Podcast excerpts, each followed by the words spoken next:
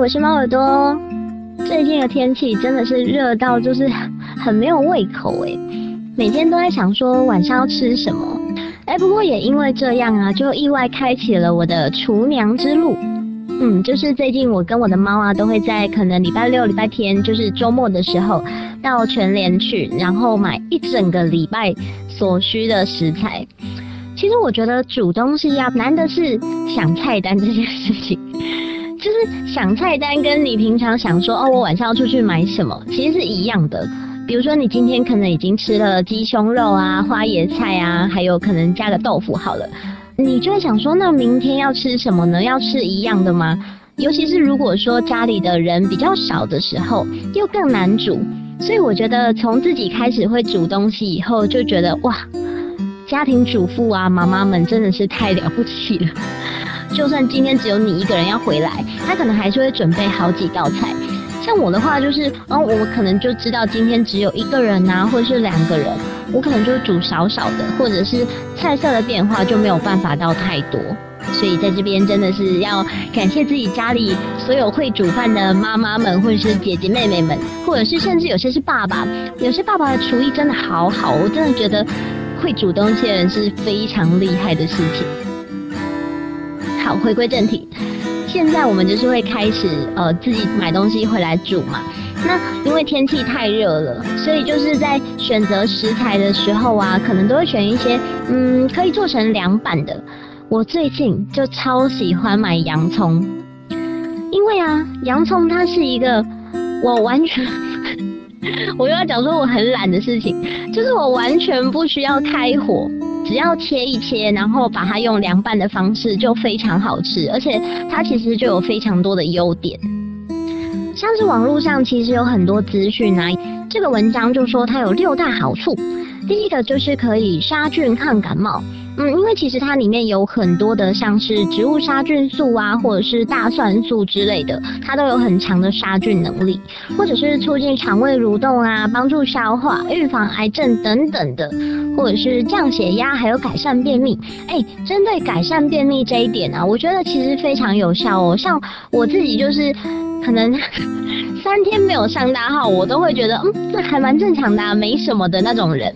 对，但是如果有在吃洋葱的话，我觉得真的有改善。可能至少我就是一天至少会有一次这样，就不会像平常就是哦，真的是三天四天才会有一次大号，而且可能不是那么好上。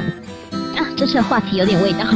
总之呢，就是非常推荐大家，不管你是平常有在煮饭，还是说没有煮饭习惯的人，都可以试着去买洋葱，因为真的很简单。像我就是把它回来哦，洗干净嘛，那切一切，然后你只要把它放在塑胶袋里面，然后加一点盐啊、糖啊，或者是你喜欢的酱料，稍微这样给它摇摇摇摇一摇，放在冰箱一个晚上，隔天就会非常好吃。不过吃完以后，就是可能要少跟别人说话，或者是要拿。漱口水就是漱一下，不然那个味道真的蛮重的。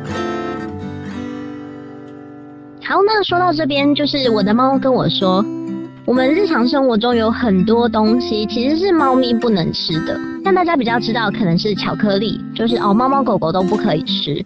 洋葱跟大蒜呢，也是会让它们中毒，因为它可能会造成猫咪出现溶血的症状。嗯，所以其实蛮严重的。就记得家里如果有买洋葱的话，就要放在猫咪拿不到的地方。千万不要想说你已经放在袋子里啊，或是柜子里，他们就拿不到。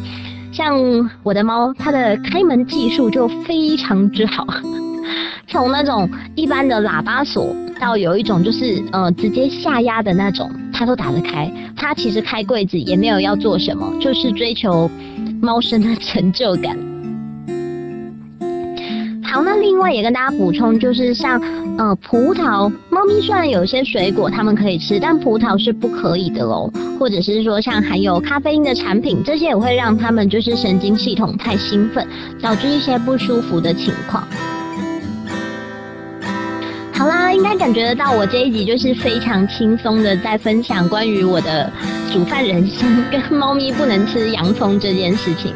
嗯，我觉得啊，大家真的可以试着在家，如果说，嗯，不管是你的家里还是租屋处，可以开火的话，自己煮的好处其实蛮多的，不只是比较省钱，然后还有你可以自己决定你今天想要吃什么样的食材。那因为从头到尾都是你煮的嘛，加了什么样的东西你也都很清楚。像我现在大概吃了一两个礼拜，会很明显的感觉到，就是吃完饭不会有那种。昏昏欲睡，或者是吃完就很累，很想要睡觉，血糖飙得很高的感觉。整个过程这样，如果长期吃下来也是蛮健康的。但大家就是记得要营养均衡啦，不要说一整个礼拜就是都吃一样的东西呀、或者是只吃肉没有吃菜啊。总之就是健康最重要啦。突然觉得我的节目变得好知性哦。